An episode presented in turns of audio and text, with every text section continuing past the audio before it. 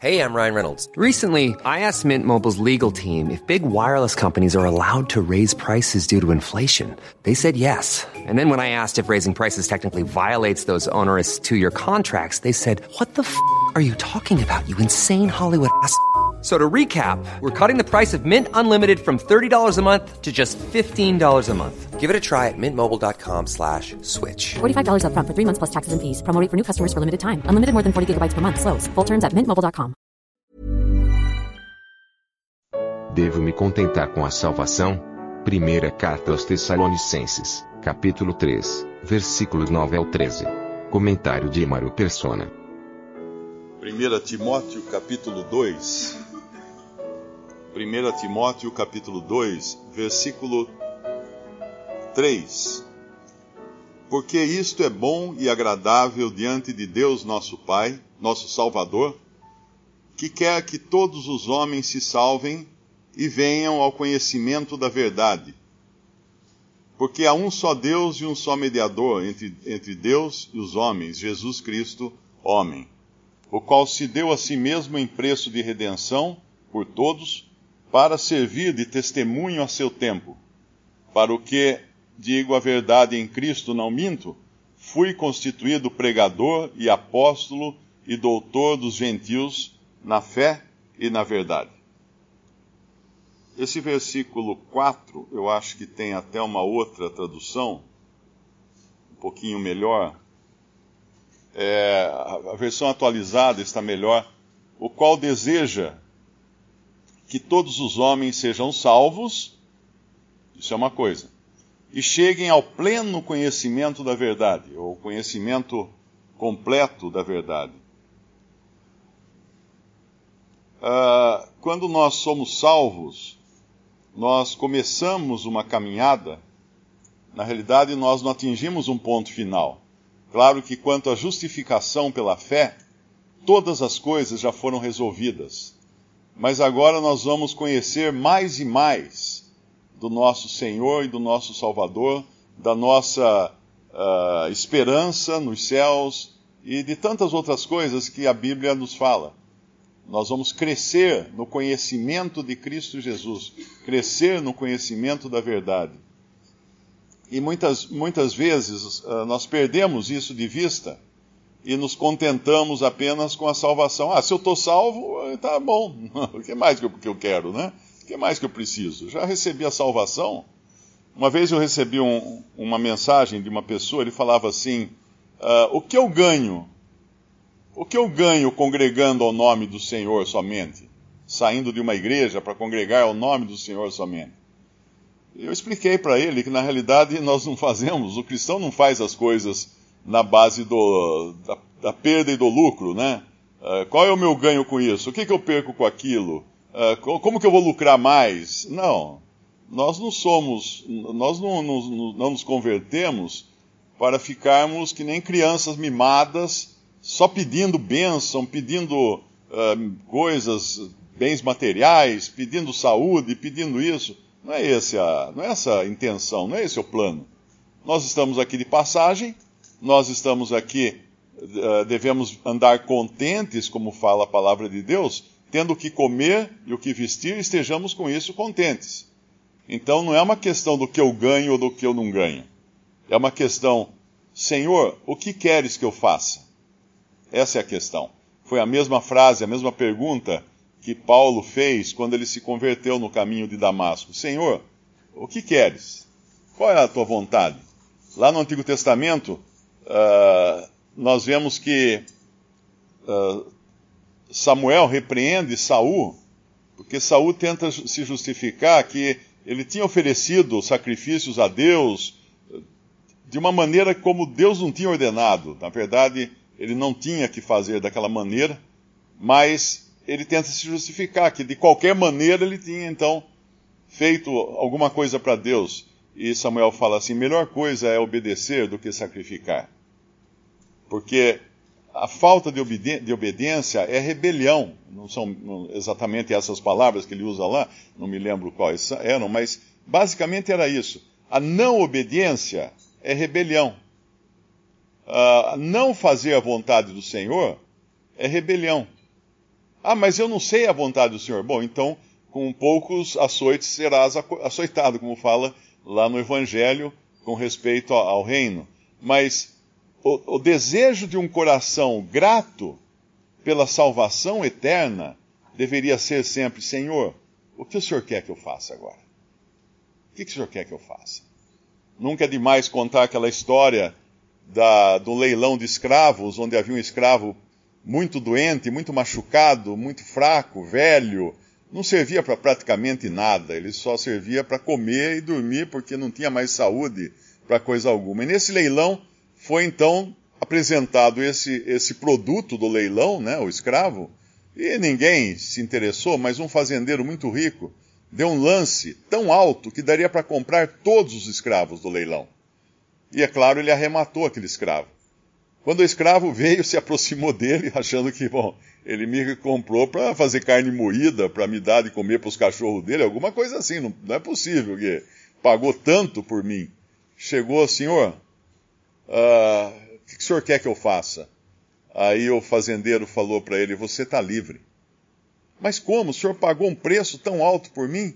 Pois é, eu paguei um preço que eu queria ter certeza que ninguém poderia cobrir o meu lance, porque eu te vi, eu te amei, eu quis libertar você, eu tive compaixão de você, eu tive, eu tive, tive amor por você para que você possa viver uma vida agora liberto, não mais escravo. Aí o escravo, que agora tinha a sua liberdade garantida, falou assim: Senhor, por causa disso, por amor, eu vou te servir até a morte. Esse é, essa é a resposta de um coração grato quando conhece a salvação. Não é o que eu vou ganhar com isso? o que, que, eu, que, que eu vou lucrar fazendo assim? Não. Espera um pouquinho. O preço que o Senhor pagou por nós é muito alto. Então, o desejo de um coração, porque é bom e agradável diante de Deus, nosso Pai, que fala aqui em 1 Timóteo, o que nosso Pai quer? Que todos os homens se salvem e, e venham ao conhecimento da verdade, ou venham ao todo conhecimento da verdade. Então, uma pessoa que pergunta: o que, é que eu ganho com isso? Não entendeu ainda. Não entendeu ainda qual é a relação que um crente tem agora com Deus. E eu recebi um outro, esse eu recebi hoje, uma mensagem que ele dizia assim: ah, eu já estou numa igreja congregado. Uh, ele ouviu algum vídeo meu, alguma coisa sobre congregar o nome do Senhor, e ele fala assim: se, se isso está errado, ora, o Senhor me perdoou pecados muito maiores. Por que eu deveria me preocupar com isso? Olha, olha o tipo de pergunta, olha o tipo de cabeça que a pessoa tem. Ele acha que então, porque não é tão errado assim, ele pode então continuar num errinho. Não tem problema. Mais uma vez não entendeu que a vontade, o que é bom e agradável diante de Deus nosso Salvador, é não apenas que todos os homens se salvem, mas que venham ao conhecimento da verdade, ou ao pleno conhecimento da verdade.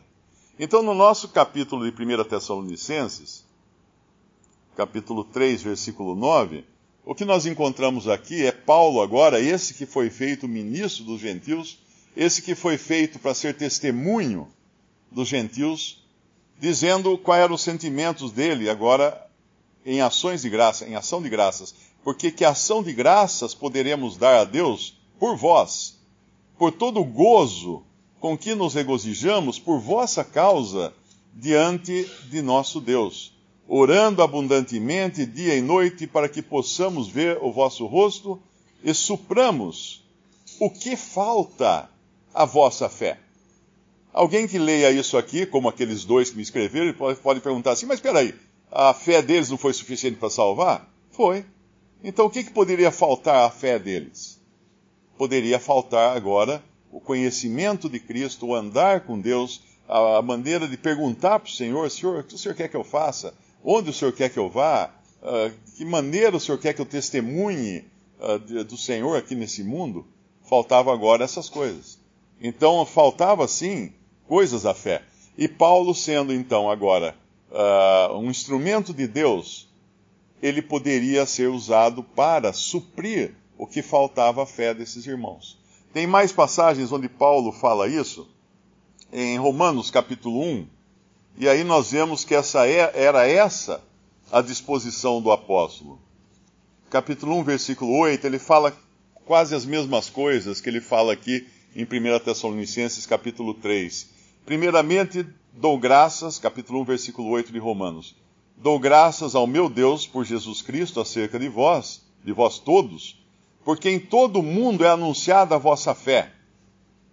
Porque Deus, a quem sirvo em meu espírito no evangelho de seu Filho, me é testemunha de como incessantemente faço menção de vós, pedindo sempre em minhas orações que, em algum tempo, pela vontade de Deus, se me ofereça boa ocasião de ir ter convosco, porque desejo ver-vos para vos comunicar algum dom espiritual, alguma dádiva espiritual, a fim de que sejais confortados, isto é, para que juntamente convosco eu seja consolado pela fé mútua, tanto a vossa uh, quanto como a minha. Então era esse um desejo que ele tinha de ir e levar mais para esses, esses irmãos, comunicar mais para esses irmãos. E aí nós entramos numa outra, num outro estágio agora. Não é mais o daquele que recebe a comunicação, que deveria estar sempre contente e feliz por alguém lhe comunicar mais verdades, por, por alguém lhe comunicar coisas mais preciosas, as coisas mais preciosas de Cristo, e estar sempre aberto, estar sempre apto a receber isso de coração grato. Agora vem o outro lado, aquele que já tem essas verdades qual seria a disposição dele? A mesma de Paulo. De comunicar essas verdades a outros. De não ficar guardada na gaveta, de não ficar apenas, ah, tá bom, já tenho isso, estou satisfeito. Não, é o, o, o cristão, ele deve estar tão transbordante que deve derramar aquilo que ele recebeu de graça, não, não apenas a sua salvação, as bênçãos espirituais nos lugares celestiais, mas também o ministério que ele recebeu, o conhecimento que ele recebeu da palavra, ele deve estar fazendo aquilo que Paulo diz: a boca fala do que está cheio o coração.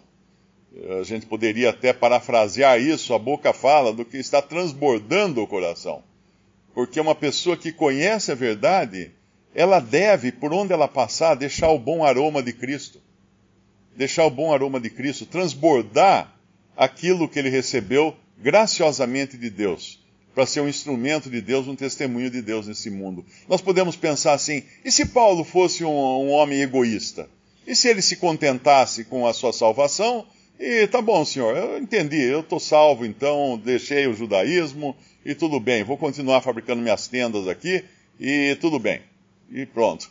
O que nós teríamos hoje não seria um instrumento que, do qual o Senhor falou que esse seria um que ele escolheu para ir ministrar a reis, a ir aos gentios, a, a mostrar que Cristo é o Filho de Deus e, e é todas as preciosas, os preciosos uh, segredos ou, ou, mistérios que estavam escondidos em Deus, ele podia ser agora instrumento de levar isso. Então é, um, é, é sempre bom a gente analisar não apenas até onde eu quero ir no conhecimento de Cristo e na obediência à Sua palavra?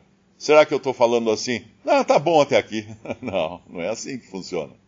Não é assim que funciona. Se Ele tem mais, se são abundantes as Suas graças, as Suas misericórdias, o conhecimento que Ele quer me dar, eu devo ficar com a boca aberta nessa torrente de verdade que é a palavra de Deus e o ministério apostólico para receber cada vez mais. E uma vez tendo recebido, qual é a minha posição agora como testemunho de Deus nesse mundo? Ah, tá bom, então já recebi, eh, vou guardar para mim. Não, não, eu quero ser um instrumento também e levar a outros para conhecerem também essas graças. E é aqui que Paulo fala: orando abundantemente dia e noite, para que possamos ver o vosso rosto e supramos o que falta à vossa fé.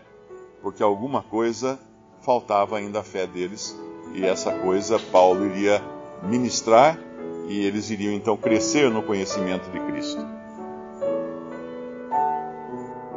Visite respondi.com.br. Visite também 3minutos.net.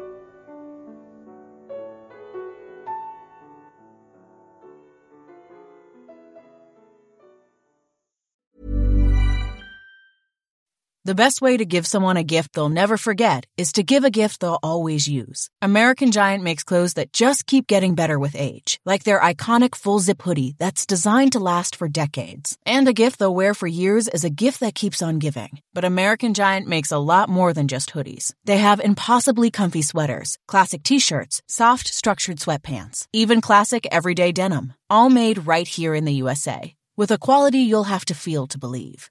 Be a gift giving giant this holiday season at American Giant.com and get 20% off your first order when you use code GratefulAG23. That's 20% off your first order at American Giant.com, promo code GratefulAG23.